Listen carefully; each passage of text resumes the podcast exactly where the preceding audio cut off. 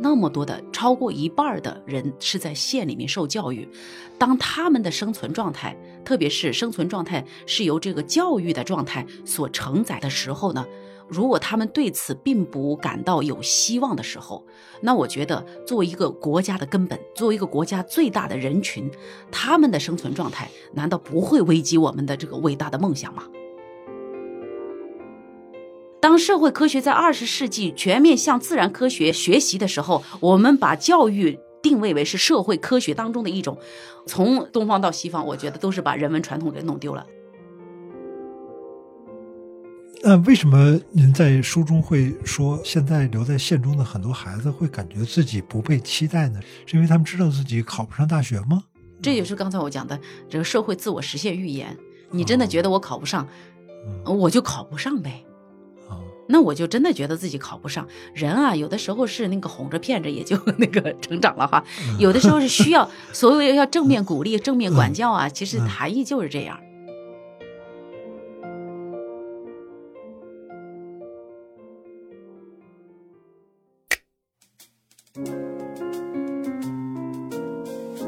欢迎收听三联中读原创出品的播客《天真与经验》，我是苗伟。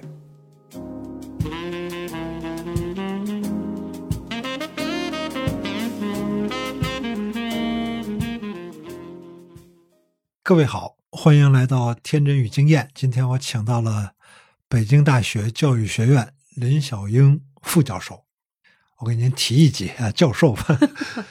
谢谢。我们最近请的好多人都来自北大，但您其实是我们北师大的校友。哎，对，在教育系读的本科。对，然后去。北京大学教育管理学院呃高教所，高教所哎读这个研究生，读研究生拿了博士学位，然后留校。哎留校。今天请您来呢是要谈您的一本书啊，叫《县中的孩子》。就是我收到这本书的时候，我一看这题目啊，这个“县中的孩子”，中国县域教育的生态。生态，这题目我一看就就觉得是一本。全是坏消息的书，啊，就是县里边的孩子没人管，老师肯定也是没有太大的精气神儿啊。政府也花了钱了，但不知道这钱花在什么地方，大概就是这么一个现状，是不是这样？充满了坏消息的一本书，也有点好消息。哎，我是因为我自己得到了一些坏消息，所以要去做这个研究的。嗯，然后做着做着呢，我发现。可能是也跟我的年龄啊，这个阶段，或者是职业生涯，或者是研究阶段有关。嗯我总觉得，当呃，就是秉持着像西方的实证研究的传统，我去挖掘这个社会，发现社会事实，以及去做一些批判性视角的这些透视的时候，其实我也挺难受的。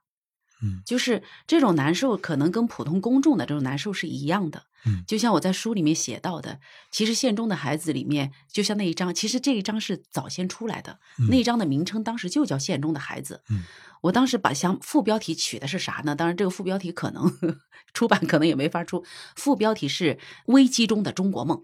我一直觉得，像呃那个那么多的超过一半的人是在县里面受教育，当他们的生存状态，特别是生存状态是由这个教育的状态所承载的时候呢，如果他们对此并不感到有希望的时候，那我觉得作为一个国家的根本，作为一个国家最大的人群，他们的生存状态难道不会危及我们的这个伟大的梦想吗？嗯。我我是从这个角度去思考国之根本的这个问题，嗯，当然最后换成了一个更加积极的标题哈，就是叩问啊中国现语教育的这个难题。然后当然一般的人呢，看完这个研究之后，他都想要一些光亮。那我作为一个研究者，当我去发现这个事实以后，我能不能给大家带来一丝光亮？就是我有两重的任务，第一重就是。对于我的研究对象，我去到的那些县而言，我作为一个在大学里面工作哈，也是来自于这个呃，就是在在在首都待这么多年的人啊，比如说有些老师就说，你能不能给我们带来一些新消息？人家没有说带来好消息，说带来一些新消息，带来一些新的教育的这个理念啊、情怀什么的。我说没有，嗯，我我从来不觉得我们外部的人是能给他们那个像。呃上个世纪后半期的说赋能啊、赋权呐、嗯这些东西，我有这个本事和资格去给人家赋能和赋权吗？嗯我觉得我没有。那我觉得这里是已经，但 可能我觉得他们超出了对我的期待，嗯我给不了。那另另外一个任务是我从那些县域出来，嗯，我当然我本身也是县里面来的，那我现在在这个研究者的身份，我去那儿啊，我捞到了一些事实的这个碎片，我来言说给您啊，给公众，然后给我们的这个读者，然后他们是他们是看到了我在这里面发现的一些东西，甚至有很多人有深深的共鸣，共鸣完了之后呢，嗯。也有人会责备我，你咋就不告诉我们啊、嗯这个政策建议出路在哪里？嗯所以，当面对这两方面的需求和期待的时候，嗯我就在想，那嗯，坏消息 我见了哈，那最后我能不能在书里面也写一些好消息？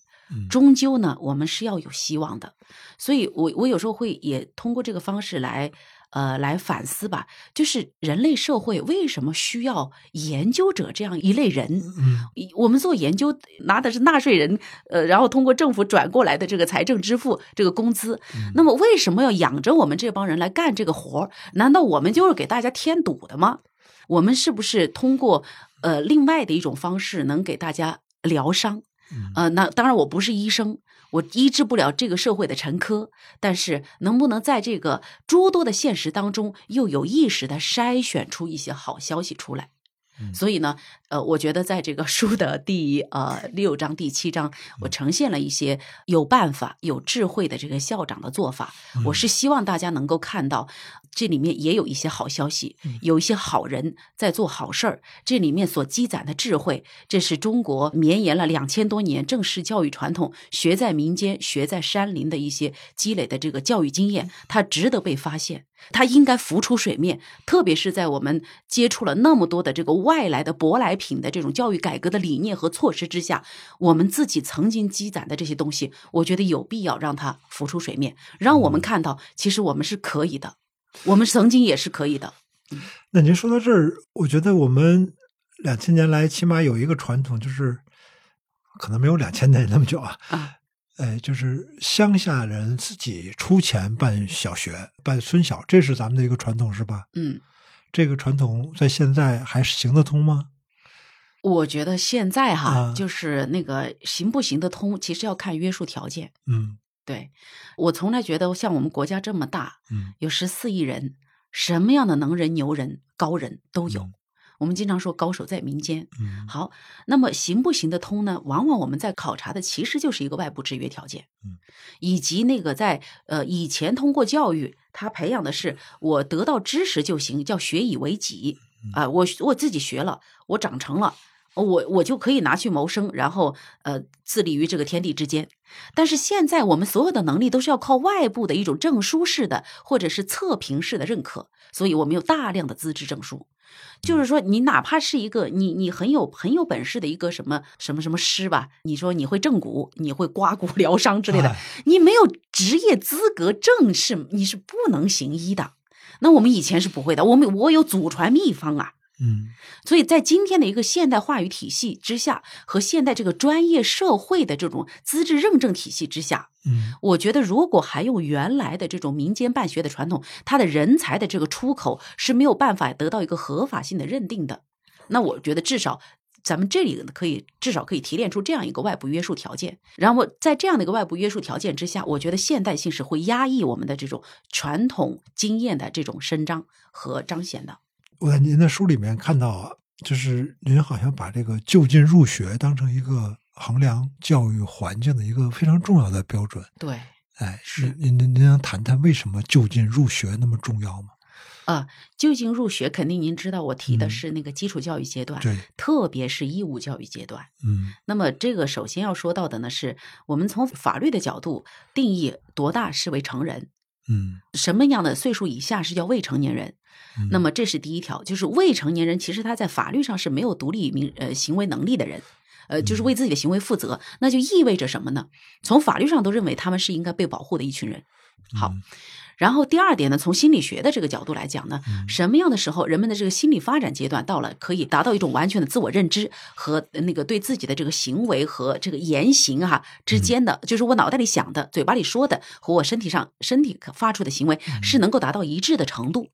这就是人的自我同一性的形成，嗯。它这个也是有有有这个学历讲究的。嗯。那么，当不能就近入学的时候，你哪知道这些孩子在这个家与学校之间中间会发生什么事儿，对吧？好，然后第三点呢，就是我觉得就近入学，我觉得它为什么会是一个非常重要的衡量标准？这个就跟我们的那个何为义务教育这样一个定义有关。虽然义务教育是现代国家哈，它是从法国从普鲁士起源，然后后来法国建立了现代学校，就是为什么？任何一个现代国家都要求自己的国民一定要去上学，变成公民的义务，就叫义务教育。它这个义务有两层含义，第一个就是政府有义务为每一个适龄儿童提供应有的这个学校，就是教育供给，政府有供给的义务。那么第二点才谈得上家长有义务送孩子去学校。嗯，我觉得这里面呢，它虽然是说是两方面的义务是应该同时。去完成，但是它有个先后顺序，就是你要求我父母送孩子上学之前，你政府必须提供教育供给。嗯，好，但是我们的现实是什么呢？这就是涉及到我，我就比如说坏消息哈，这个坏消息，我就我觉得我们肯定全体国人都记得，二零一一年十一月份一个非常惨痛的事件，就是甘肃正宁县的这个幼儿园校车翻车事故。那个车当时核载是十九人，实载多少学生呢？六十四人。你想那么多小肉身是怎么塞进去的？好，那么当时我们整个那个问责的一个方式的逻辑顺序哈，我给您回顾一下。最开始是肯定我们认为那是超载，嗯校车超载，司机问责，幼儿园问责，对不对？嗯那他为什么要超载？哦，我们觉得啊、经济利益，那那你一个车多多装点孩子，那肯定我就可以减少成本。可是最吊诡的就是，当我们的这个问责建立了这样一个因果链条，认为它是超载，所以导致校车翻车。一个星期之后，江苏丰县嗯又出了一个校车翻车事故，那是什么呢？翻到池塘里去了，嗯，也是校车。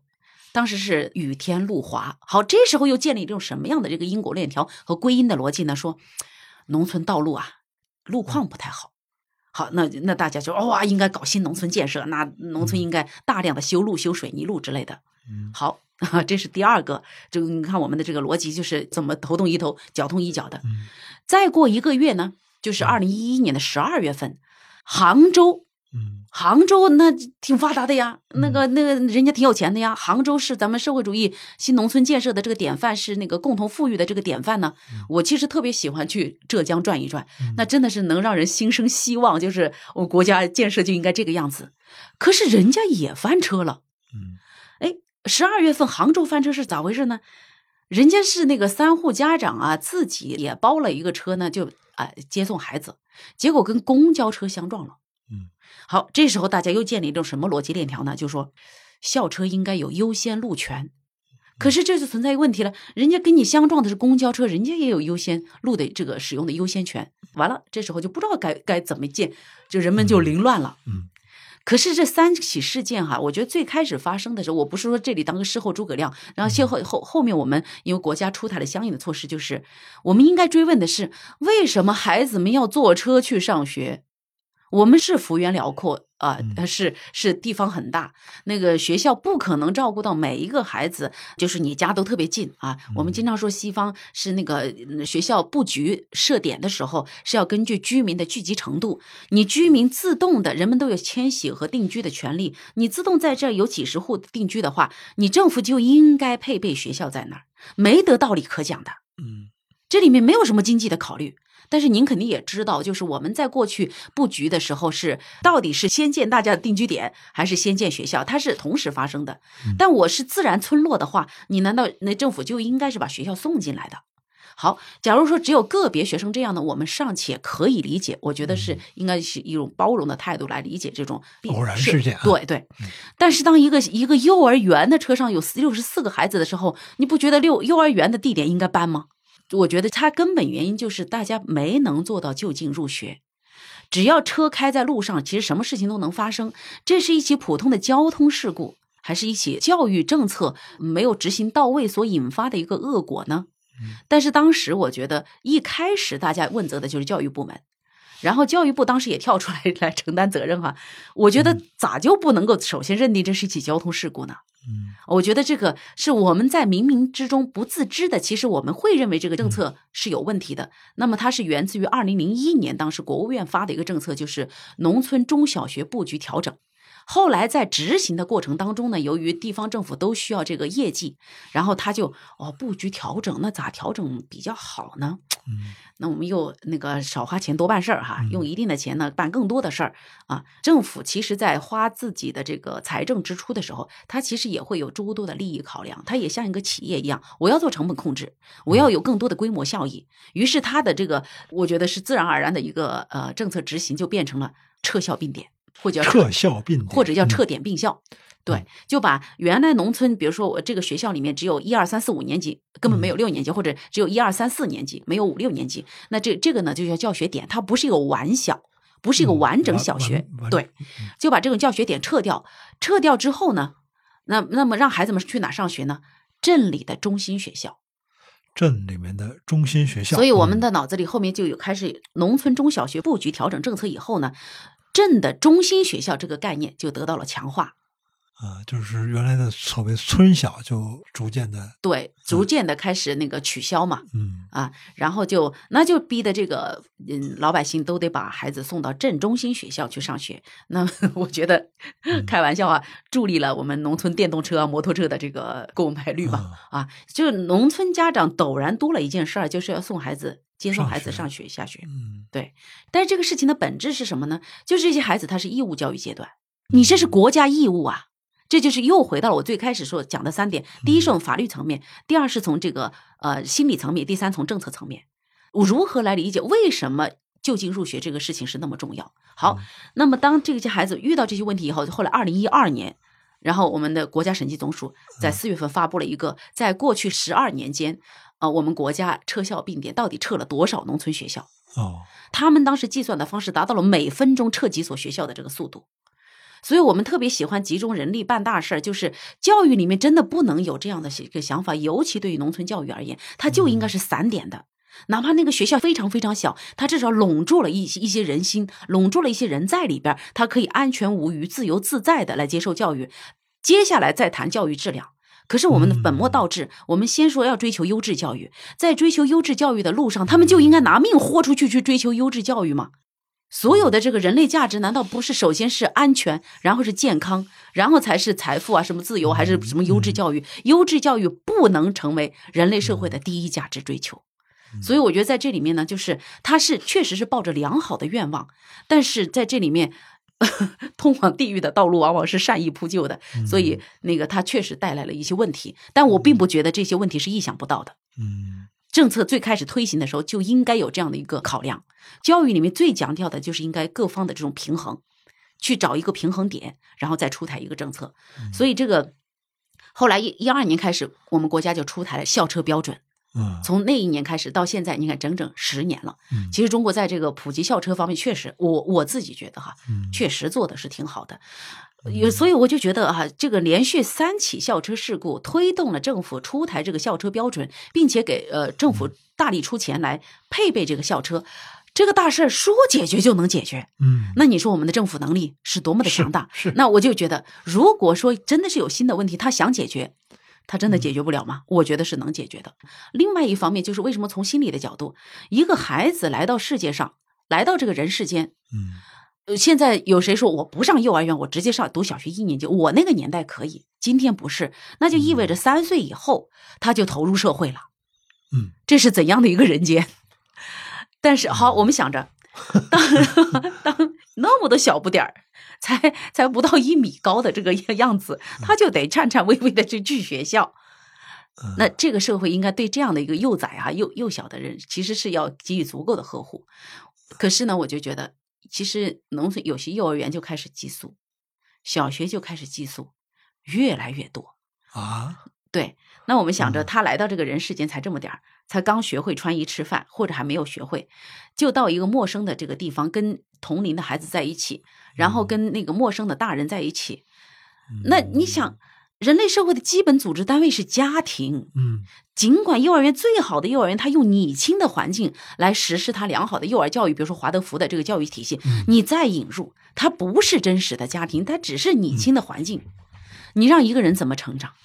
嗯。啊，然后那那么这里面就会带来大量的心理健康的问题，还有成长就是营养不良的问题，所以我就觉得是 最好是那个能到就是能让他在家里得到足够的亲密关系和感情滋养以后，再把他推到社会上去，再把他推到一个公立的，当然也是备受保护的环境里面去，慢慢慢慢离开，就跟细胞脱落一样，你别手劲一刀切下去，好，你独立了。它是慢慢脱落，跟结痂似的，它一跟脐带似的，它是慢慢脱落的一个过程，所以才会有那么一一句有名的话叫，呃，那个孩子小的时候给予足够的亲密，才能在他慢慢长大的时候，然后果断的分离。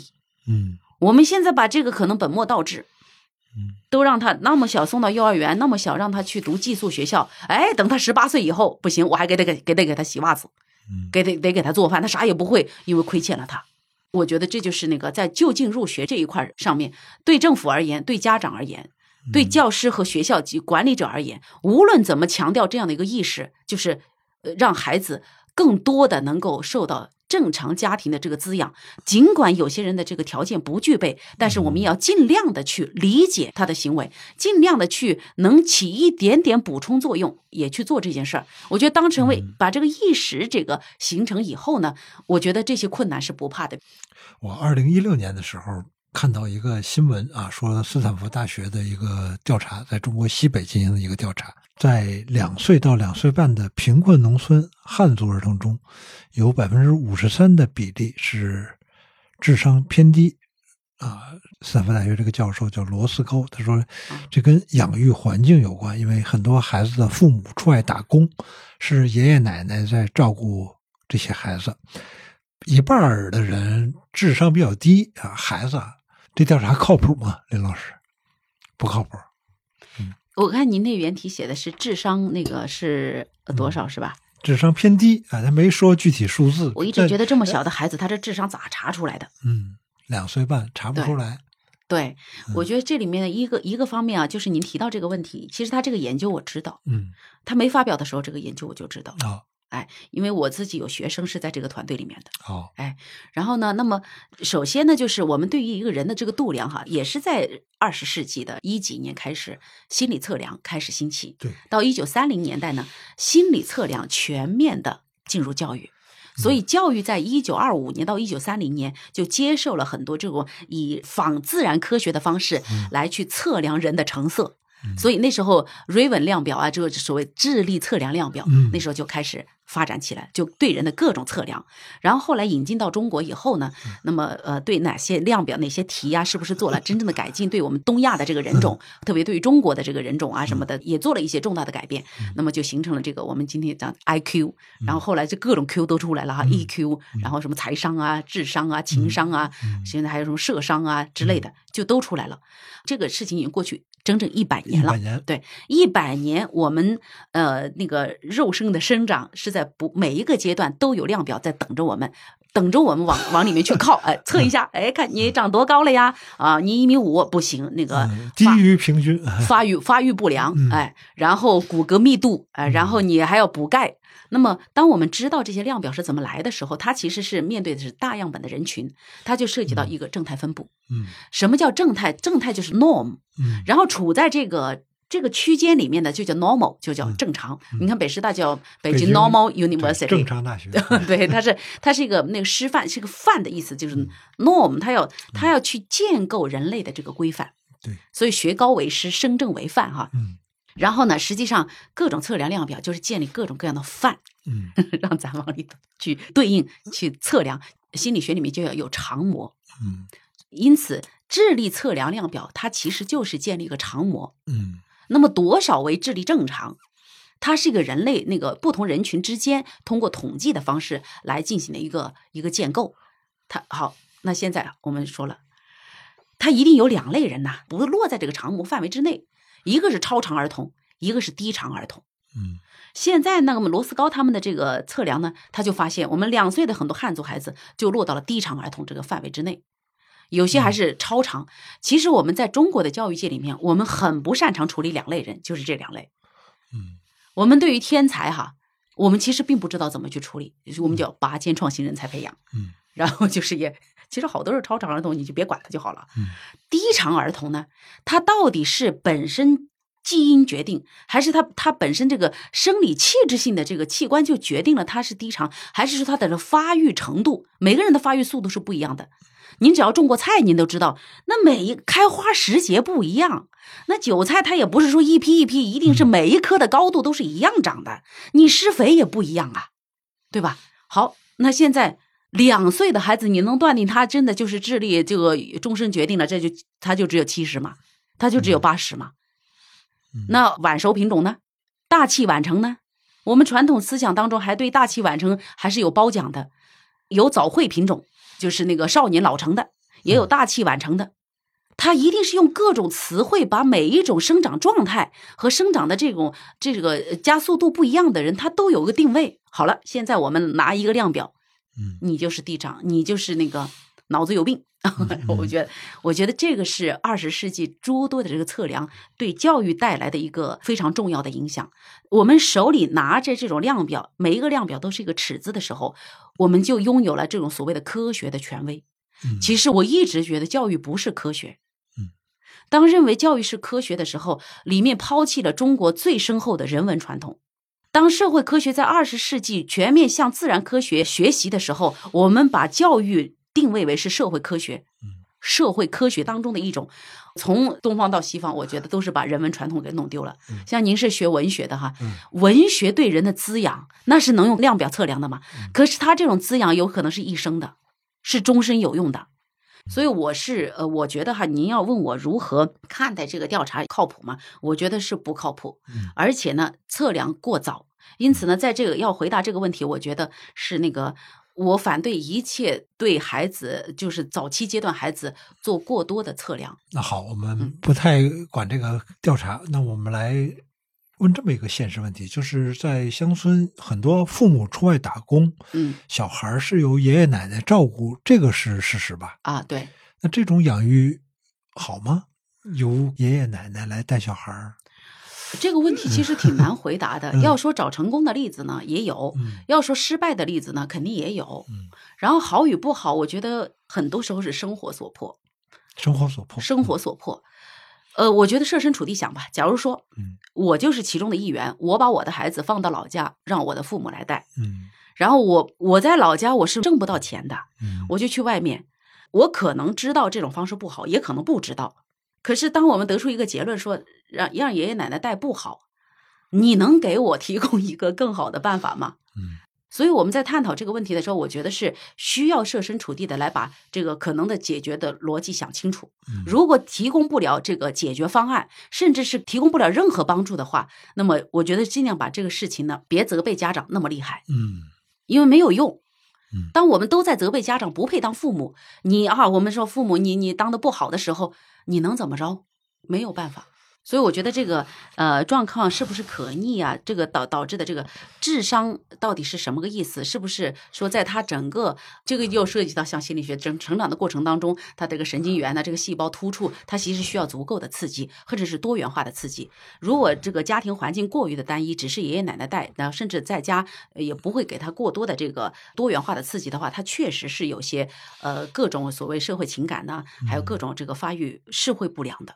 林老师的意思就是，对于教育没有一个标准答案，都哦，对，很很多都是要看具体的呃父母孩子自己这个个体的这个选择，个体的面临的问题都不一样，是吧？对，好，那我问一个整体的问题啊，从我上大学那时候，从我们在北师大的时候，我就知道哦，农村的孩子考大学不容易，农村孩子在大学里面面临的问题也跟城市的孩子不太一样，所以从那个时候起，从我念书那时候起，大学里面最常看的书。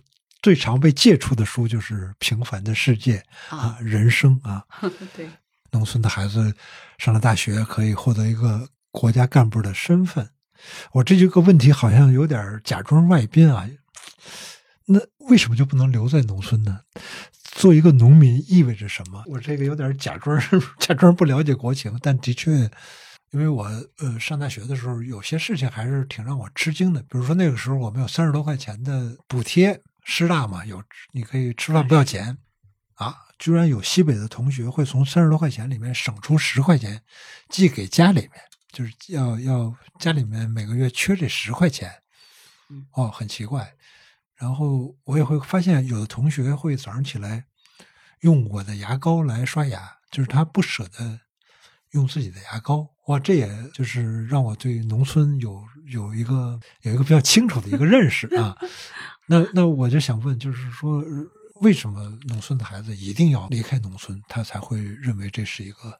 对不起，这个问题有点 没事没事，有点假装不不 不理解这个。那我就从一个我是湖南农村走出来的人，跟您这个土呃那个在北京生长和长大的首都人民啊，对汇报一下，来来对来普及和那个扫盲一下这个城市与农村的这个差别，对吧？然后这个差别对人的这种人生道路，还甚至是对教育选择的影响，对吧？是。我觉得这个几乎是在对农村来讲，当时哈要进城或者城里有更好的生活，是一个无需多细细分析的一个问题，因为眼前所见皆是如此。嗯，那像那个我不知道这个问题，其实是足足够写本书来说了哈。包括中国农村的这个城乡的这个剪刀差，以及放到教育领域，我不是在书里面也写了吗？城市教育政府办，农村教育农民自己办。嗯，这个是在七八十年代。甚至九十年代也是这样的，是对吧？后面是解决了这个问题，就是用以县为主的这个基础教育管理体制，哎，确实解决了这样一个减轻农民教育负担的这个大问题，是解决了。那么在农 在农村，我们为什么作为一个农村的考生，一定以那个留在城里作为人生目标？那我们的父母已经示范出了这样的一种生活样态啊，没有生活保障，没有这个医疗保障，哪怕是到现在，我的父母辈，嗯。你像您的父母辈肯定可以有退休退休工资，嗯，我们没有啊，一分钱没有啊。当然，现在那个我们新农村建设，可能一个年过六十五岁的老人，每一年可能有六百块钱，嗯，呃，这个是 政府的好处吧。然后也有人提出说，农民其实耕田种地，对吧？也交公粮，交农业税，嗯，这个事儿我都从小跟着父母一块干过。我们也交了税，为什么我们没有退休金呢？包括我自己直接从农村考到北师大，然后我记得去那个到北京来报道之前，我是要去办理这个农转非的这个，就是农村户口转成那个呃，把把户口迁到北师大的这个集体户口来。那您知道我们要干什么吗？要干啥？我们家运了整整一车的稻谷送到区政府去，以此换得我脱离农村户口的资格，这是第一步。哦，对，是要交钱是吗？交交钱以及交粮。哦，交钱交粮。对，全国的农村的这个考生，其实在入学之前都干了这个事儿。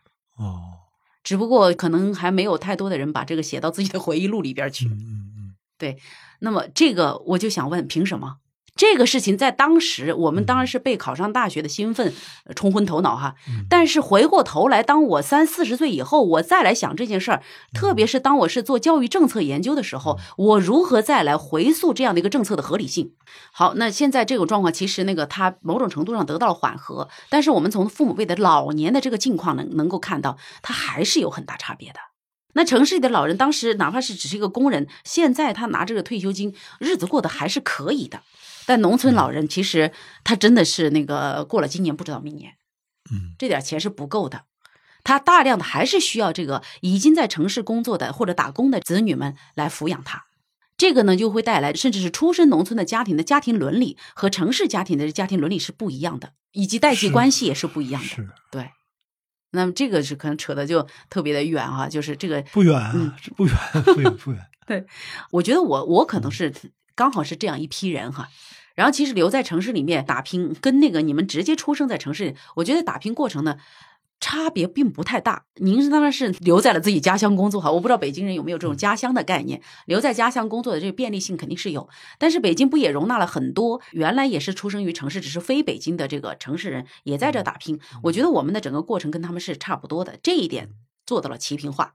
但是还是那个老家的这个父母的生存状态是确实是不一样的呀。嗯嗯，那这个呢，它会让我们看到，那通过这个受教育通过在农村读到一个好的，比如说县中，再通过县中考到一个好的大学，它依然是我们可见的，通过刻苦努力能够改变自己的这个生存状况，以及未来当我们失去劳动能力的时候，嗯我们能不能够得到一个比较好的呃生活保障的一个途径？嗯对，我们现在目光所及，这个途径可能还是最好的。嗯那是不是可以这么理解？就是比如这个城乡差异这个问题，嗯，这个问题不应该归教育来管啊。但是对农民的养老问题啊、医疗问题，这这不应该归教育管。但是因为有这个城乡差别，然后教育是很多乡村孩子的一个出路，他要他要通过这个改变自己的命运，对，所以教育要承担一个。怎么说呢？一个很现实的一个对，教育被负载了这样的一个一个一个期待，对一个期待对。嗯他也唯有通过教育，大概是一种最安全和最能够有把握，让我自己能够跳出这个循环的，是嗯，一个桥梁吧。是嗯。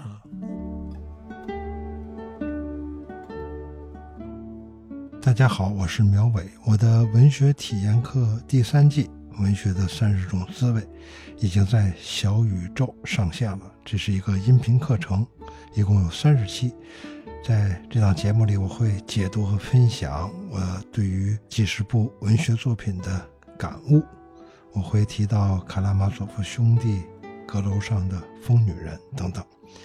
这次呢，我不再是一个提问者，而是希望能用作家和媒体人的双重身份，带你尝尝文学的私房菜。我给自己打个广告，目前这个课程有限时优惠，原价一百二十九，双十一期间，也就是十月三十一号到十一月二十号，五折，售价六十四块五毛。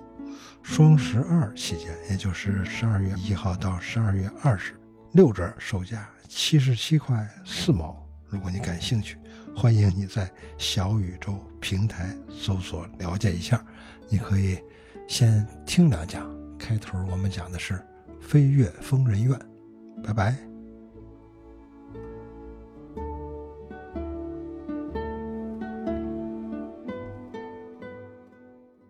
您怎么看待这几年特别火的一个词儿，就叫“小镇做题家”？这这到底什么意思？这个这个词儿是是是指一批人啊，从小就努力做题，然后要改变自己的生活，然后进城了，是是这样的一个意思吗？还是我真是挺佩服网民们的，发明了这么一个词儿，有有他很贴切，嗯他很调侃，嗯也很自嘲。嗯，自嘲，嗯，对，其实自嘲大概是语言表达当中的很高的境界。对，对，他就他他他确实能够反身性的 把自己的处境一笑了之，一笑而过。是，但这中间也有很令人悲伤的成分，嗯就是“小镇做题家”这个词儿，其实说实话，我并不喜欢。嗯就是呃当然，我喜欢与否并不重要哈嗯，就只是说，当我呃因因为这样的一种情绪啊，带动我去仔细的分析，嗯促使我去仔细的分析这个词的这个真正的含义，以及它到底给我们的这种现在的一些年轻的这些从呃小镇里面嗯考出来的这些人，他们带来一种怎样的心理暗示？我觉得这是我关心的。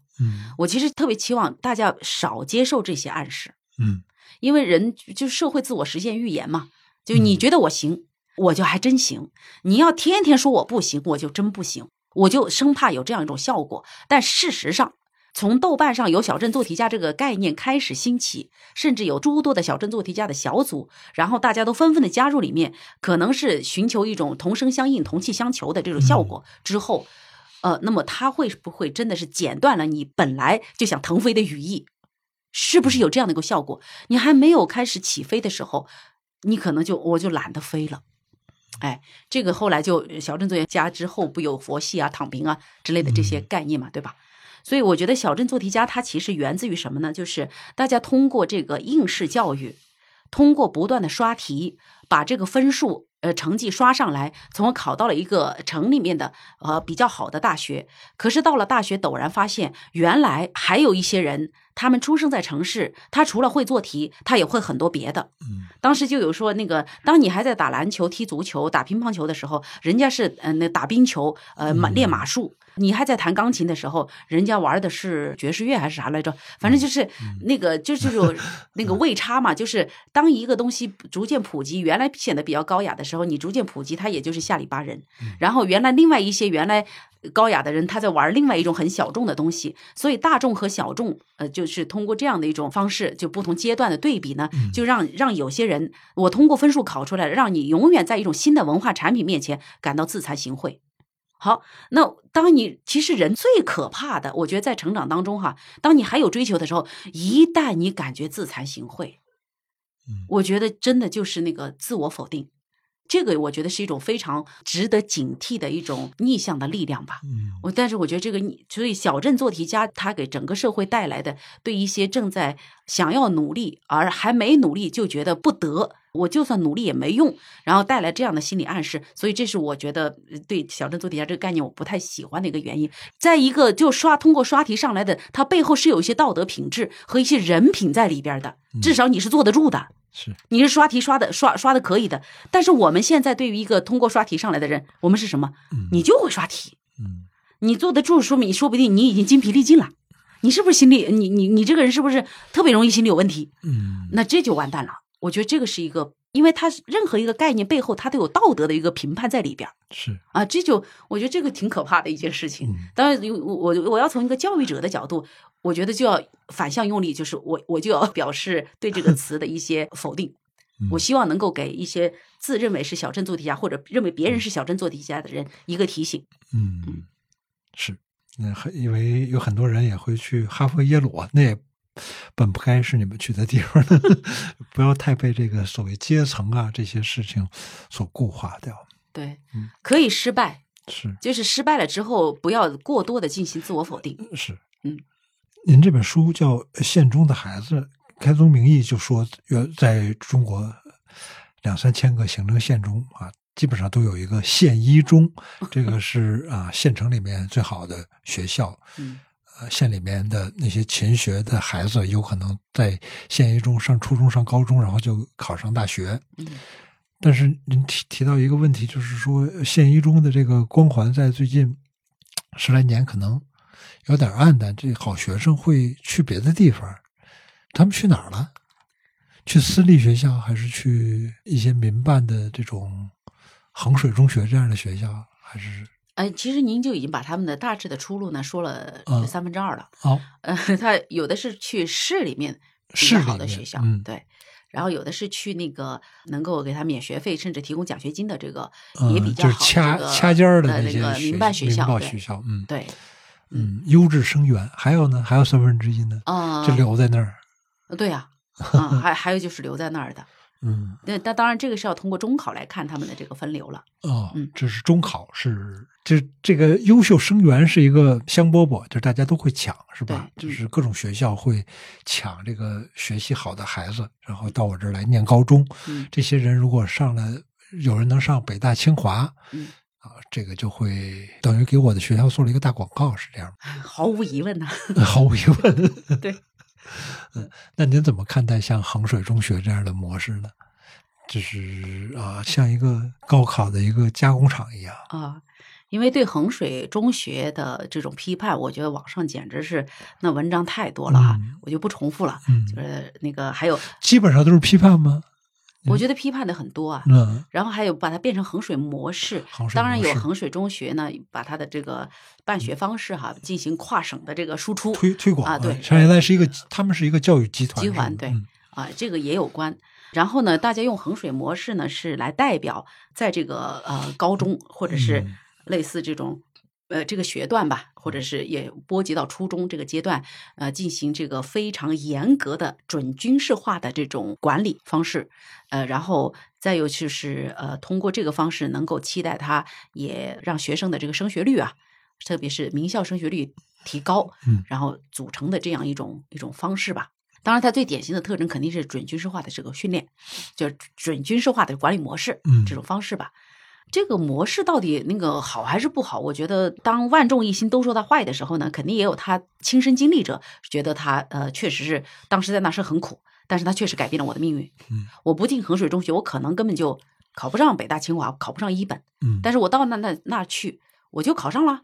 老师天天逼我，那逼我也是为我好啊。当他们都说好的时候，那底下又有一片人说，那你可能会有心理不正常啊，或者你后发展的后劲不足啊，都会有。那么现在我们可能要分析的是什么呢？就是衡水模式是那个只是衡水吗？嗯。那么这里面我们就要细细的来看它的构成元素是啥。第一就是那个全员寄宿。全员寄宿，学生都住校。对，全员寄宿，它的那个可以打个破折号，就是封闭式管理。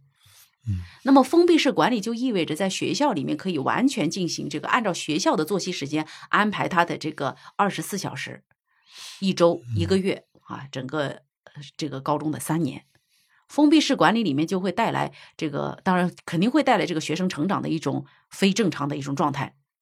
是啊，人的成长不能一直在那里面待着，跟坐牢有什么区别？是啊，啊。这其实是它的最显要的一个因构成要素。第二个显要的构成要素，要真正说到衡水中学啊，是里面那个他把每一个学科的这个知识点以及做题的套路，把它琢磨到了极致，琢磨到了极致。这一点呢，就是他的那个整个学科教学，然后那个老他学科教学，他们整个学校组织老师如何在学科教学里边。用尽量的这种模式化的这种做题教与学的方式，让学生迅速的在短时间之内提高分数。其实我认为哈，这是衡水中学的秘籍所在。嗯，但这一点要求这个学校有非常密集、严苛以及高质量的这个教研系统，包括集体备课、模课。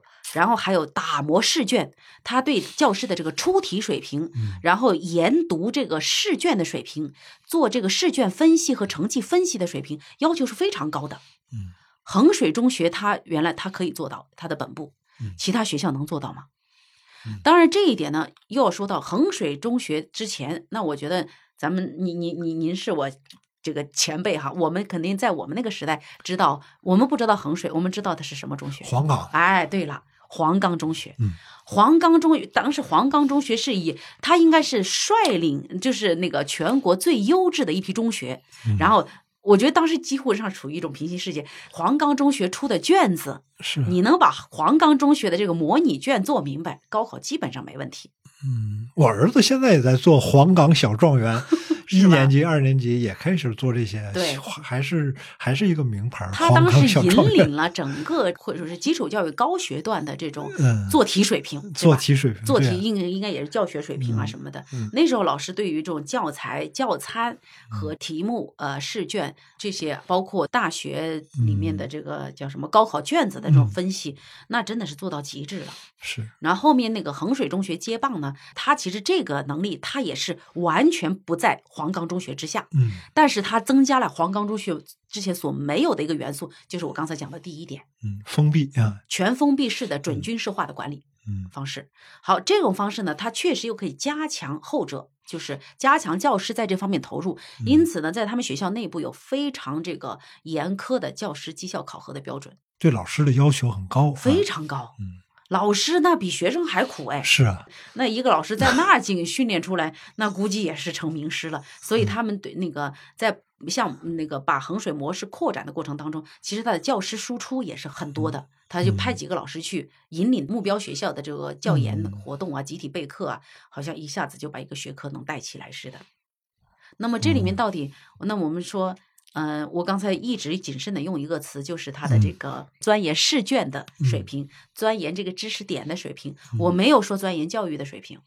嗯，所以什么叫教育？它里面有教书和育人两个方面。嗯，他们也许在教书，甚至教书的，我觉得他也不是教书的全部啦。嗯，对吧？那像您学文学肯定知道，那如何读懂一个作品，他真的是勾勒出《红楼梦》的几个知识点就明白了吗？那要不这样的话，咱每个小说家直接写个提纲给大家看得了，嗯，然后或者是写完小说以后，我们再附带一个提纲，哎，知识点，咱们这这本小说的知识点都在这儿，您肯定不会干这种事儿，中学老师会这么干。我们的阅读理解怎么做，对吧？所以教书里面，为什么现在我们很盛行整本阅读？是因为学校不要求你整本阅读，他就是读一个片段，读一个短片，然后把片段和短片片读明白，然后再去琢磨出题人的这个想法是什么，这就叫做题的套路。嗯，好，实际上读书这件事儿其实是挺挺完整的一件事儿。嗯但你说他们真的没有育人吗？我觉得也很难讲。什么叫育人？因为教育里面真的要让一个人好好的成长，他其实会有很多的强制性的成分。那衡水那个强制孩子几点熄灯、几点睡觉、几点上课，真的就那么罪大恶极吗？嗯，那我为什么疫情期间那么多说要把家里的神兽都送到学校里面去，就是因为学校能够做到强制，在家里我那个父母的权威受到严重的损害，然后没有办法做到强制，就是因为家长们强制孩子这个学习，就强制教育的能力不够。是 对我带孩子玩儿，咱都会，是，对吧？是但是学校在这方面强制能力是够的，是所以这这也是公立学校我们整个学校教育系统的一种一个优势和它的存在的价值所在。嗯所以我我其实是觉得大家不要一股脑的去骂某一种模式或者衡水模式哪哪哪不好，可是你你你要真的都觉得不好，为什么还有那么多家长要送他去呢？是是难道说说我们就苦了这三年，换来人生后面三十年的一个皆大欢喜吗？也不一定。那为什么您在书中会说，呃，现在留在县中的很多孩子会感觉自己不被期待呢？是因为他们知道自己考不上大学吗？嗯，不是他们知道自己考不上大学，嗯是那个他周围的人，包括从老师、家长到同同伴到社会，都觉得他们考不上大学。这嗯也是刚才我讲的这个社会自我实现预言。你真的觉得我考不上，嗯我就考不上呗。啊，那我就真的觉得自己考不上。人啊，有的时候是那个哄着骗着也就 那个成长了哈，嗯有的时候是需要 所谓要正面鼓励、正面管教啊，其实含义就是这样。嗯，我们作为教育者，我们经常能看到一个真实，就是这个孩子是真不行，嗯或者这个东西你怎么跟他讲，他是真的挺难懂，但是你话不能这么讲。说他现真不行是现在真不行，那也许哪天就开窍了呢。对吧嗯？我还记得我小学学拼音，我真的是，我真是学不明白，我死活学不明白。就是上上幼儿班一年级，嗯我就清楚的记得，我过了三年级，我就真明白了，你就不知道哪根筋就通了。嗯那时候你就把我打死，嗯我那拼音我也及不了格。但是可能我是没被打死哈，但有一些孩子可能就真被打死了。嗯，就是这个打死是个呃加引号啊。嗯所以我觉得就是说，那个不被期待这件事儿，至少是在教育的这个嗯教育教学、教书育人这个系统里边儿，我觉得是要谨慎的表达。嗯嗯就算你觉得，就我们说三岁看大，七岁看老，你真的是有那种算命的本领、看相的本领，我们也要有看相那个师傅那个本领，就是看破不说破。嗯我觉得呃为人师者，这种看破不说破很重要。我们现在是哦，拿着一个量表，赶紧说破，你不行，你就是个笨蛋，嗯你蠢的要死。然后你你这这个是，我觉得我们还不如算命先生的这个慈悲为怀呢。嗯，那么他们不被期待，还有就是因为好学生走了嘛。我就在第一章里面讲到了，就是这个学校的这个气儿没了，就是那股向上的这种气息没了，它就扁了嘛。然后剩下的人呢，大家就相互可能一块儿混日子呗。其实这个是挺可怕的。是啊，可是，在高中的时候，好像真有这样的问题，就是呃，好学生集中在一起，他们会向上看齐，会相互促进，嗯，然后啊，一个人自己很聪明，但是忽然意识到另一个人非常非常的聪明，他嗯他会激发自己的潜力，对，所以这些呃聪明的孩子应该放在一起去念书，好像也是很正常的一个事儿。其实我觉得倒是，我倒是觉得不应该把聪明的孩子全放一块儿，还是应该是杂糅处理，嗯这就叫生态。一个生态系统，它不能是草全在草坪那儿，嗯然后乔木全在一片树林那儿，它得交错着来，嗯因为交错的时候就相互滋养。我一直觉得，像基础教育或者县域教育，它是咱们整个国家教育系统的这个水土保持系统。这里水土保持不了，它的根基就我觉得就不稳了。要不你的人你人才资源从哪儿来？嗯，对吧？然后那个聪明的孩子扎堆，那总也得分出个三六九等啊。你能保证你分到龙班、虎班、实验班那个什么，你还是其中的第一名吗？不会。那么如果是这样分层的方式的话，其实它更多的是制造失败。嗯，它让每一个人都体验失败。每一个人都充分的体验到各种层次、三百六十度的这个我不行，挫败感，嗯挫败感。对，那么如果是杂糅的状态呢？它其实是一个我东边不亮西边亮。嗯我可以看到这个同学那数理化好的不行，可是他打篮球不行。嗯那我也有成就感呐。是是啊当然，那我你看，我是从小那个我成绩还行，我这到四年级以后成绩还行，可是我体育差的不得了。你说我胆敢去瞧不起成绩差的同学吗？嗯我不会啊，我根本就没有建立过这样的一个意识，因为我体育课还我得我还得靠他们帮忙呢。嗯那由此我在数学课上或者语文课上，我帮一些现在在成绩差的同学，嗯那不是天经地义的事儿吗？这就叫多元智能。嗯，多元智能多元智能。嗯数理化，我们的这个所谓学科的学习，它只是其中的呃一两种。多元智能就是加德纳的多元智能理论，他认为每个人都有七种智能。哦。我们现在学校教育里面最看重的、最最实心的，大概也就是其中三种。您说说这七种智能，我可能不太能够完全述啊复述出来啊啊。你看数理的智能，数理，嗯。其实中国人最看重数理哦对，学好数理化，走遍天下都不怕。是。然后一个人数学特别好，那就是神童。嗯。然后我们的中国科大的少年班，各种少年班，包括我们今天的这个占坑班嗯。或者点招，只考数学和物理，考文学不？那那我像您学文学，文学这方面的智能和那个其他的智能是不一样的，它是一种我是考我是语言，我是学文学的，但是我也不觉得应该考文学，嗯我觉得就是应该考数理。对那当然，这个小孩聪明不聪明，不就靠这个吗？啊，对，你看您您对聪明的这个判断，其实就是以数理这个智能作为这个首要的标准，或者是唯一的标准。这就是我们讲的，就是我们为什么我们用一个模子来看人哈，嗯我们经常会发现好多人都挺差的，但是我们如果用多元智能来看，我们会发现，哦哟，各种牛人，那当然，人世间还挺美好的。是对对，对，有些人呃从小就表现出来了很棒的运动天赋，嗯或者是才艺的这种能力。对，哎有有些人嗯，我不知道，但是我觉得呃是嗨，这个嗯这个有点跑题，我就不多说了。呃、我我想问的是，呃，我们这些年也经常看到一些，比如说什么啊，北大博士啊，清华博士去深圳的某个中学教书，去北京的某个中学教书。那么县中是什么样的老师呢？他们会吸引一些优秀的大学生去当老师吗？那是看县一中还是县二中了，哦，还是县里的新贵高中了？啊，啊，有些新贵高中就是也会那个，应该能吸引到一些比较知名的院校的毕业生。对，嗯然后您要问的是，我他们的有没有也像？我就是想问一下这个老师的状况，比如我问一个具体的问题吧，嗯就是在县中当一个校长，嗯他要干的事儿是什么呢？他他他他的角色哦，县中当校长，我就要干的事儿比城里的校长多多了。是啊嗯，那个，所以我在那个第七章吧，就写了校长的杂事儿嘛。是啊，对，那么多杂事儿要做。嗯这些杂事儿，有些话呢，我其实没有点透，嗯我也不敢点透。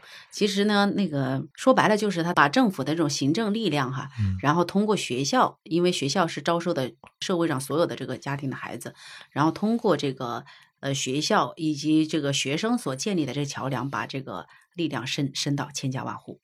我还是没 没有特别听明白，因为我我能看书的时候，我能看明白，好像县里面的一中的校长，他好像在这个县里面是一个不能说是头面人物，但他是一个比较重要的一个人物。然后县中里面还掌握着一些干部的指标，是吗？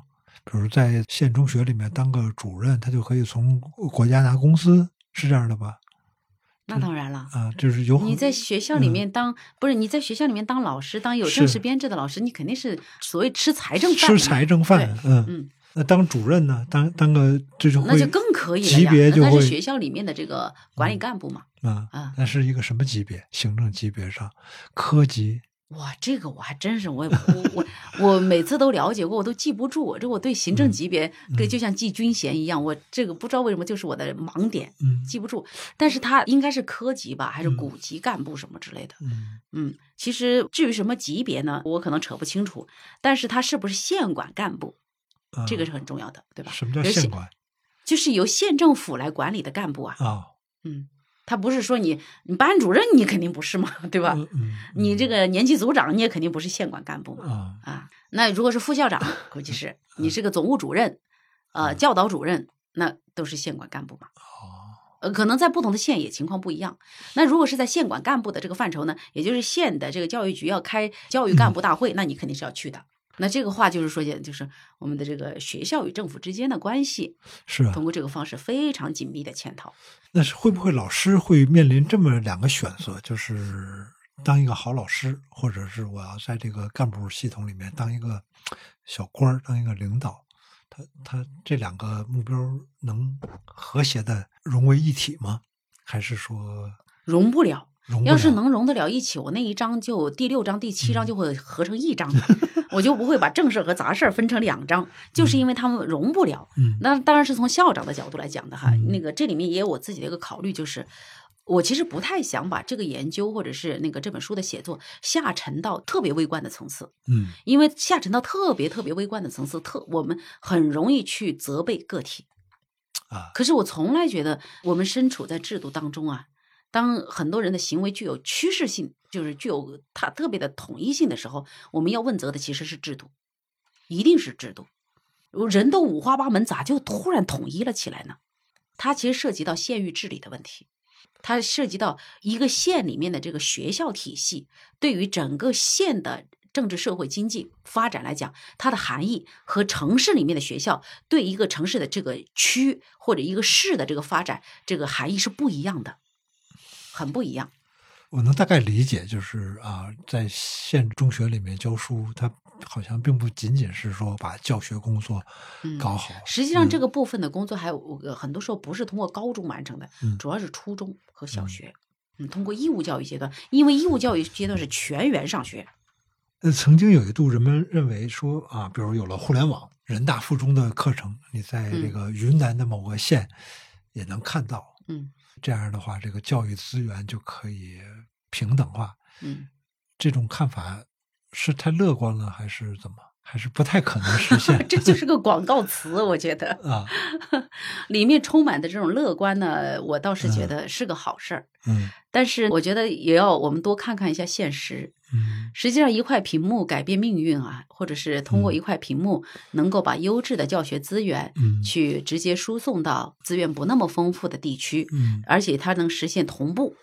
就是我在这儿讲课，你在那个另外一个贫困的这个县能看得到啊。嗯然后这里面也是承载了人们希望通过技术来呃促进教育公平，希望通过现代的这个互联网技术呢，能够实现这个资源的互通有无。是其实这是一个非常好的愿望，但是是我们想想，就是稍稍多了解一点这个教育发展史，嗯就知道咱们中国玩这种东西玩的溜溜的。我们有电教系统、啊，电教嗯我们有教育电视台呀、对，我们搞过好多这种广播电台里还有外语讲座啊。中国是全世界最大的开放教育系统的国家，哦我们的整个电教系统是全世界最最那个叫最大也最完善的国家。嗯这一点，说实话，我觉得是足够咱们自豪了，因为中国真的是一个学习型社会，嗯无论哪个阶段的人。都其实都在学习，你哪怕跳广场舞的人，他也隔那么一段时间，他学一支新舞，就是永远在充满着。我觉得为什么咱就觉得中国烟火气哈、人间烟火气特别重，就是每个人都在努力的在那儿嗯变成不一样的自己。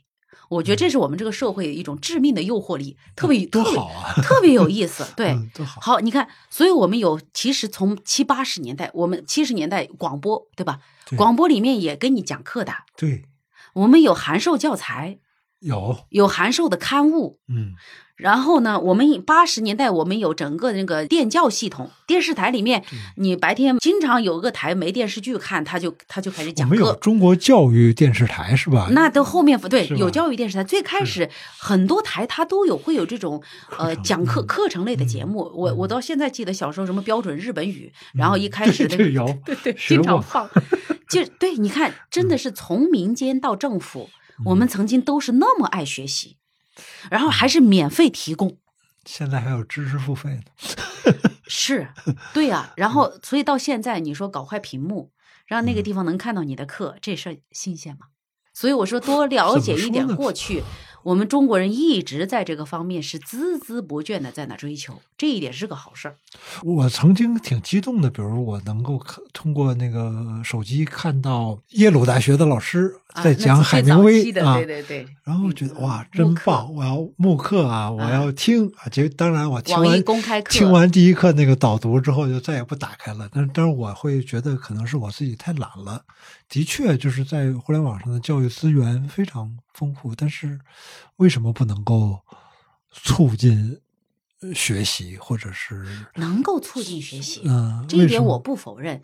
我只是说那一块屏幕没那么重要，就是光就那一件事儿而言，嗯，关键是教育系统怎么用。但我所看到的现实是什么呢？我觉得就像在我在县中的孩子这一章里面写到的，嗯。我们孩子们其实孩子们现在大量的，尤其是留守儿童，他们其实也都有一个智能手机，嗯，也曾经政府啊，包括那一些公司啊，都开发了这个学习的 app，有一个 app 还是那个帮助他们进行课内学习的，他就密切的跟着人教版的教材来来设置这个题目，就是希望这些孩子在家没人辅导的时候，你就做我这套题，你也能完成作业啊，挺好的，对吧？嗯，可是没有什么效果。因为孩子们拿上手机，很快就网络迷航，网络迷航。那么还有很好更好玩的东西，短视频是多么令人那令人沉醉的东西啊！是对吧？那一个五秒钟一下子哈哈哈，然后给你把音都配好了，那个笑的不行的那种。它考验的是我们的这个信息识别和这个信息获取能力。如果这个能力不具备，你就网络上提供再好的这个开放教育资源都没有用。好，那现在学校呢？是我把这个菜做好了端上来，让你一块屏幕看，还是说我告诉你做菜的技巧？我觉得是后者可能更为重要。我们现在更要教给学生的是信息素养。嗯。Information literacy 这个词，信息素养非常重要。我因为我们系我们学院也有教育技术系的老师，我觉得十多年前我们教教育技术系的老师就在呼吁这个，就是信息素养的培养。他们自己好多都是学计算机出身的老师，他们从来没有把这个东西当做炫技，但是他们又一直在呼喊，在教育领域要培养学生的信息素养，还有信息检索能力。嗯，真的是十几年前了。我为什么说这就是个广告词嘛？嗯。就是我，我就觉得做做教育的人，在引进这个资源的人，你其实不只是一块屏幕背后的那些东西。嗯，您在这个书的序言中好像提到说，呃，最开始做的研究，您做过富士康工厂啊，对。然后在工厂跟这个青年工人的交谈中，啊，让您对县中这个题目感兴趣。您能？您能再讲讲这个过程吗？在富士康工厂做的是什么研究呢？我觉得这个研究，我我自己觉得我还真是挺当时挺有前瞻性的。嗯，当时这个研究是在二零一二年到二零一三年。嗯，主要的起因哈，那个是连跳嘛。富士康十十十三连跳，对，那时候因为当时中富士康是代工了全球所有的 iPhone 和 iPad 的这个生产线，就是全球所有的这两产品都是在这个工厂生产的，富士康深圳展区生产的。那么这就意味着他们需要那个和大量的工人。而且呢，就是科技呢，是已经因为这些科技和资本巨头啊，我觉得他们的影响，他们其实是随着就是所谓一代一代的这个推推出，比如说 iPhone 手机，你会第一代、第二代的又又是 iPhone 七啊，先到 iPhone 十四，对吧？嗯，这个数字是意味着什么呢？意味着这个产品啊，它像农民种粮食一样，它是一季一季的，是一季一季的，就意味着这个厂里面招收工人也得是一季一季的。哦。你想过这个问题吗？没有。如果说我马上要推出 iPhone 十五，嗯，对吧？而且那个，我就说科技和资本巨头，他还喜欢搞全球统一发售那一天，嗯，那就意味着在那一天统全球统一发售之前，需要把它生产出来，然后并且铺货铺到全球，嗯。那么当这个全货全生产出来，全球开始开售，这些工人还应该生产吗？生产量要马上降下来，货都是一茬一茬的，嗯。这就使得这个工人他也像去新疆去采棉摘棉花的河南工人一样，就是棉花没了，你就得回来，哦，你就得失业一阵子，然后当棉花都有的时候，你就得没日没夜的叫做什么加班干活。你要是个工厂主，你会怎么办？你就会精心的去计算这个什么叫基本工资，什么叫加班工资。嗯，你会把基本工资定得很高吗？他要是那个不是旺季的时候，他又不离职，你还得你得养着他嘛，嗯，对吧？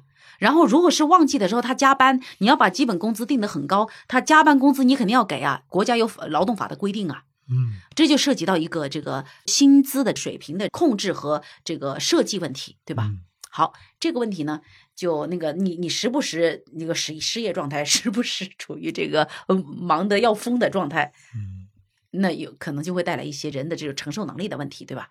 那么这个问题呢，实际上作为一个代工厂，它带的这个产品呢，在美国这个社会，它其实是就会被美国的劳工组织就当时就起诉了这个苹果公司，就是说用工不好哈，用工不好，嗯对这个，所以那那个在二零一二年、一三年是全世界都流行这种话语，就是企业家的道德责任。啊那时候对这个问题批判的非常厉害，嗯所以呢，苹果公司当时就觉得，那我要让我们的企业呃负有社会责任呢，嗯我们就在富士康这个工厂里面捐一些电脑啊，提供一些这个工人的在职培训与继续教育的机会。嗯给工人，让他们看到除了我的这个流水线的工作之外，我还有一些其他的这个发展的可能性。嗯所以当时就有一个项目，就是富士康工人的这个在职教育培训的项目。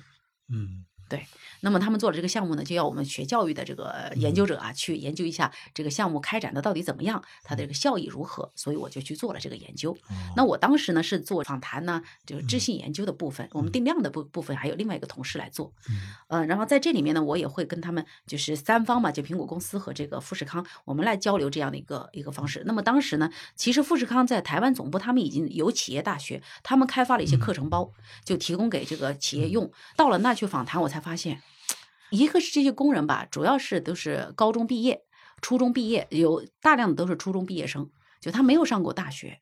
然后访谈他们呢，他们就觉得是。我早就被觉得读书，我我肯定是不是个读书的料子嘛，然后就出来打工嘛。嗯，富士康当时已经开展了很多的这种工人相互扶持、相亲相爱的这种小组，嗯也已经做了一些，就是让工人自己开发课程。哇，原来觉得一个十几万人的工厂嗯，藏龙卧虎，有些工人笛子吹得特别好，有些人弹琴弹得特别好，有些人霹雳舞跳得特别好，嗯他们其实是是足够开课水平的。嗯那你为什么不资助这些人自己就在富士康厂区里面？我就我当老师，我教霹雳舞，嗯教竹笛，他们完全可以，这又不用搞教学管理，你就是就是兴趣相投嘛。这时候我才发，这时候你不得不调用你脑子里存的那个叫多元智能理论。嗯只不过他在原来的学校系统里边考察的都是他们 不擅长的那个智能，然后他们其他擅长的智能在这里，那那就社会需要提供这个机会嘛，所以我才会觉得通过他们的状态来反思一下，学校里面能不能不要过早的让他们觉得自己是无能的，嗯。嗯，他们这个学校教育系统是不是有点不太对得住他们？再加上我们是零九年，应该我如果没记错的话，是宣布成为世界第二大经济体，嗯。呃，可是我在那个一个这样的一个世界工厂里面看到，我说我就当时想，我为我们世界第二大经济体做了哪些贡献？我觉得我没啥贡献。嗯然后，但是我觉得富士康的工人是有贡献的，嗯他们生产的东西出口啊、创汇啊什么的，是我在消耗这个金钱，所以我就觉得从整个国家发展的角度来讲，他们呃帮助这个国家成为了世界工厂，但是我们的教育系统却对不起他们，这个是错位的。如果说我们成为世界第二大经济体，教育理当在里面做出应有的贡献。透过富士康的工人，我觉得教育在这里面需要反思。那么我们之前很多时候反思是想科教兴国，把任务放在了这个高等教育层面，就是希望高等教育能够培养出创新人才啊，那是一端。但是我们基础教育领域呢，难道一不也应该为这些将来走向万千的这个企业去做工人的人，提供给他们更温暖的一种体验吗？我们把所有的基础教育都看成是那个为大学输送人才，有些人注定上不了大学啊！你大学也不是说全部免考入学，那这些人他配值得以更好的对待。这就是我当时我就说反思这个，所以当时这个研 那个研究做完吧，我当时做了一个发言，当时在中俄青年论坛上讲了之后，我说全球化极其不满，嗯因为他们是全球化的产物，他们从那个中部省份呢、农村来到这个珠三角，来去工厂里边儿做事情，然后其实他们是深切的感受到全球化的冲击，就是什么呢？我刚才讲到的这个嗯季节性的这个高潮与低潮对工作模式。我作为一个大学老师，我没有受到过这个冲击，他们受到了冲击。我从从他们里面看到，我们当时拥抱的全球化，特别是零八年雷曼兄弟破产带来的全球金融危机，对吧？嗯他们是首当其冲那个受到波及的人群，然后再加上这个科技的一浪接一浪的这种生产流程和这个节奏感，他们是真的是，他们就跟着这个海浪是在那那个上下浮动的。嗯，那人的心能稳吗？所以他们其实他们是知道的，所以他们说，那我未来，我我经常就问，那么你未来怎么办？你会在富士康干一辈子吗？没有一个人会认为自己会在富士康干一辈子。所以他说，我在这学到了一些这个工厂的一些能力嘛，就管理能力啊，呃，安排人力啊，包括流水线呐，包括哪怕是这些工资我攒下来，我回家开个小店呢，开个小餐馆呢，他们的生活理想非常的接地气，很务实，他不会跟你讲这些大词。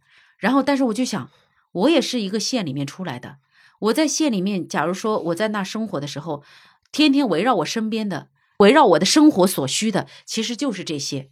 嗯，所以我就觉得我们的基础教育一定要为我们的八个字儿负责，就是生老病死、衣食住行这八件事儿是我们永恒的事情。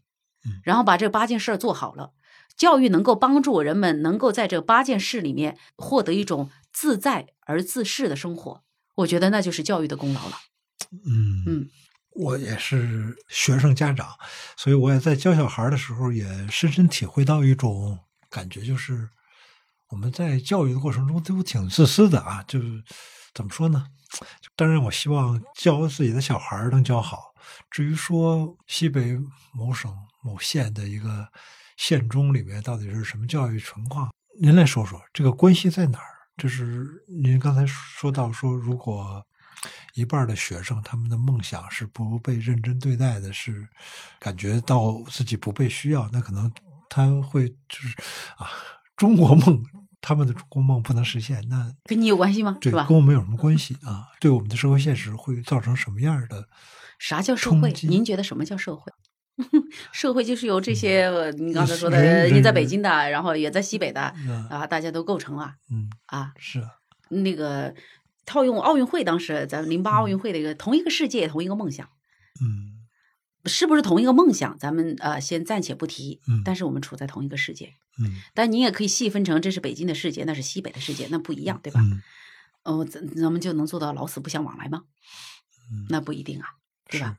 还有就是您刚才说您有小孩儿，咱们也都会老，嗯您咋请钟点工呢？你生病住院上哪请护工啊？嗯对吧？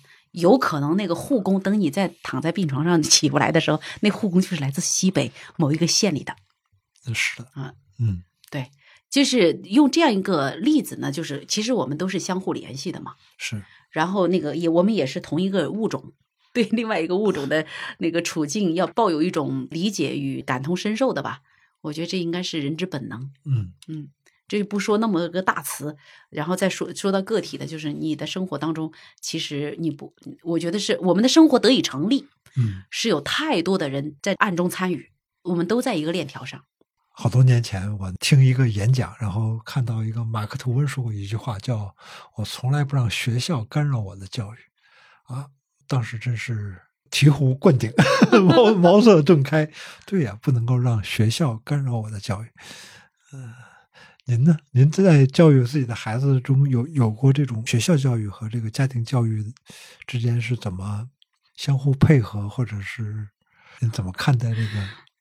其实您问的就是一个家校之间的问题，因为现在在教育领域有两个特别重要的词儿，叫家校协同嗯和家校沟通嘛，嗯对吧？嗯，家校协同这个话题呢，差不多也有十年了。嗯呃，那么家校是更协同了，还是更不协同了呢？嗯，我相信您也有您的判断，我的判断是更不协同了。哦，对，然后这里面就会，呃其实涉及到的是像一个德国学者哈贝马斯讲到的嗯公共领域的结构转型，嗯就是何为公共领域，何为私人领域。嗯咱们人类社会通过两次世界大战，终于打明白了，有些私人领域是神圣不可侵犯的，公共领域是要建立那个大家都认可的规则，建立在共识的基础之上。嗯，然后我们在公共领域，呃，去那个行动，它是有着非常清晰的规则的。比如说我们的政治正确，其实就是公共领域非常重要，每个国家都有自己的政治正确。嗯还有就是我在公共领域肯定不能骂人，嗯你可以在家怎么样那个 我们说国骂都行，但是在公共领域绝对不行嗯。什么叫做公共领域？你看我们现在都有微信哈，就是微信群啊什么的嗯，它就是公共领域。你在微信群里面你胆敢骂人，那是也也能打官司的事儿。嗯这就是公共领域的这个规则和私人领域完全不一样。好嗯，那现在家校协同，学校绝对是个公共领域，这没有问题，对吧？嗯家庭绝对是个私人领域，这没有问题吧？嗯你现在搞协同，你让私人和公共领域怎么协同？这个问题哈贝马斯都没搞清楚。所以我发现最最重要的问题是，咱别协同了。凯撒的归凯撒，上帝的归上帝，学校的归学校，家庭的归家庭。嗯，咱最好啊，除了开几个必要的家长会以后，不相见。学校呢，你也少给家长布置任务。家长呢，嗯你也别说我把孩子交给学校了啊，我就不管了啊。就像那个我在在线那个孩子那一章写到的，就是你把所有的教育责任全部推给学校，这也不行。家庭教育你该干的你自己干，你别指望别人，对吧？我们现在就是一协同起来吧。我举个例子，就是什么，现在到孩子们这个心理健康问题哈，你说谁的责任？最近网上有一个什么什么经济学家孩子那个十二岁儿子跳楼的这个问题，对吧？嗯怎么去追责？他他是走出家门在小区里边跳的，但他肯定是要想去追责这个学校啊。他有理由，他也可以没理由。然后，如果我们就说各归各的，其实我们都可能相互会安定一点。我想要是这个事儿落我身上，我其实也会忍不住想去追求学校的责任。我们为什么会共同享有这样一种思维方式？所以我就觉得是太多的模糊不清的领域，本来是清楚的，人为的把它搞模糊了，实在是界定不清楚。当然，这个法律界肯定有他自己的说法。我只是觉得从我们讲的这个家校协同啊什么的这个里面来，如何处理学校和家庭之间可能不一致的，或还是说怎么样就配合学校教育的问题，我觉得这个本质上呢是现在特别流行的一个政策词汇叫家校协同的问题，而家校协同背后呢是公共领域和私人领域，我觉得是不断去融合，然后那个其实是背离了我说人类社会辛辛苦苦打了两次世界大战以后才搞清楚的这个问题，公共领域。如何维护私人领域？如何守护这样一个问题？我们人为的把它去模糊以后，带来了很多的咱们现在理也理不清的这些法律的、人伦的、这些家庭的这些问题。你会发现，出任何一个这样惨烈的事件，这些问题全部都进来，搅得个纠缠不清。这是我的一个看法哈。至于至于怎么做，我还是觉得那就是做好自己的吧。当家长，你该做的还是得自己做，你千万不要过度的去指望学校能干什么。这个可能集中体现在咱们那个课后三三零，就是三点半以后放学啊，这个对这个问题。其实上三点半放学，这也是一个属于家庭公共领域和私人领域相接壤的地带，其实也挺麻烦的。这个从法理的角度来讲，我觉得也是需要，哎，也是需要一个处理的问题吧。好吧，我总感觉还有好多问题要问似的。比如说，那是不是教师的工作时间都远远超出八小时呢？是啊，现在教师们很累很累的。然后另外一方面，那个你咱们都是家长，我们觉得家长也挺累的。为什么我们都累呀、你想，为什么呀？我们自己在工作领域当中，您觉得作为我们自己在职场当中最累的情况是什么？分工不清楚、权责不对等、权责不清晰的时候，其实人是最累的。林老师，您接下来要做的研究是什么呢？能说说吗？呃，我接下来其实呃正在做最后一个环节的这个修补工作。嗯我做的是那个呃这个标题哈，这一本书我写完了，嗯就是《教育建国：冒号、呃高等教育新正统的形成》，嗯就是一九四九到一九五一。嗯嗯其实我是觉得，因为我也做高等教育，嗯我是之前做高等教育当的很多政策吧，嗯啊、我觉我总觉得啊得的结论都差不多哈嗯。然后那为什么会这样？我总觉得为什么每个领域好像看到的问题的本质都差不多？那我觉得，哎，这个本质怎怎么就那么坚固呢？怎么就那么难改呢？哈。然后我们经常讲要要不断改革，不断改革，我们才会那个走向更好嘛。嗯于是我就说，那有些东西为什么一改再改都改不了？我就想追溯一些源头。那么在追溯这个源头的时候，我就看有些东西是当初怎么样逐步凝练形成的。所以我就去了那个中央档案馆，嗯去呃抄了几年档案，嗯就把这个当时的一些相关的档案整理出来啊，然后就看当时。呃，我们在高等教育是形成了怎样的中华人民共和国自己的一种、嗯一种正统，嗯嗯，就是一九五二年有院系的对调整。您研究的是呃，在这之前的两年是吧？对，之前的三年。三年啊，这个啊院，系就是北平解放是一九四九一九四九年一月三十号嘛，嗯对，就相当于一九四九有一整年，然后呢，那个啊在一九五50零五零五一五二年院系调整嘛，嗯我就研究这个前奏，哦这个前奏这个一系列的事儿是怎么铺垫的哦，听着也很有意思。这也是一本书是吧啊？？一本书，好，期待您的新书，谢谢林啊老师，嗯谢谢。